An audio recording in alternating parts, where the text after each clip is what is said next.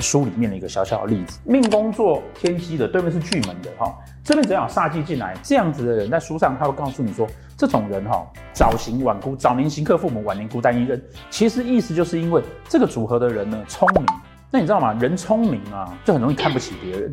讲话嘴巴贱，当然就得罪人，听起来不好，但事实上是因为这个人太聪明了。这样子的情况呢，我们要怎么办？通常大家都会希望说，哈，这个巨门星啊，他有化禄，只要巨门一化禄的人啊，他在外面他就舌灿莲花，然后很会讲话。所以